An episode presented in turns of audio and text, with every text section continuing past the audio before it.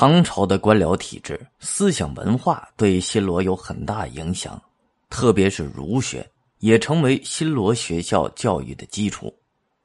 从八世纪以后，新罗从唐朝带回孔子与十哲、七十二弟子徒，置于大学，建立了与唐朝一样的庙学制度。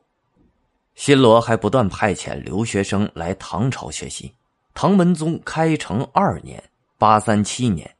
新罗学生多达二百余人，从唐穆宗长庆元年到唐末，在唐朝科举登第的新罗学生有五十八人，其中最著名的是崔致远，他是今韩国庆州人，十二岁入唐，临行前其父对他说：“十年不第进士，则勿谓无儿，无亦不谓有儿。”可见新罗人是如何看重在唐朝科举及第。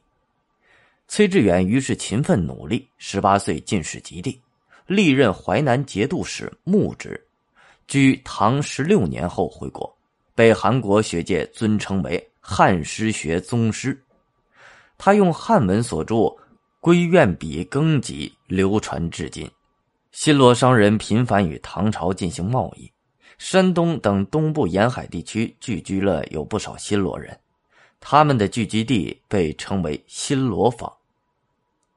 新罗来唐的僧人很多，仅有法号可考者就有一百三十余人。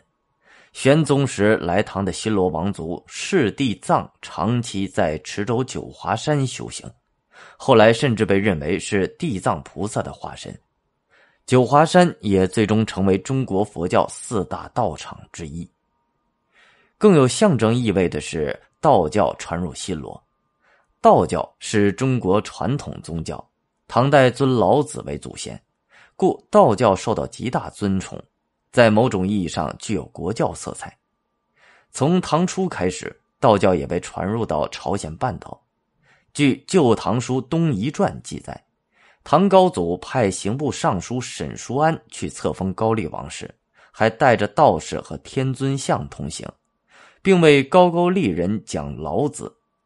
此事在朝鲜古代文献《如今复世编》《三国史记》《僧依然编》《三国仪事》中都有记载。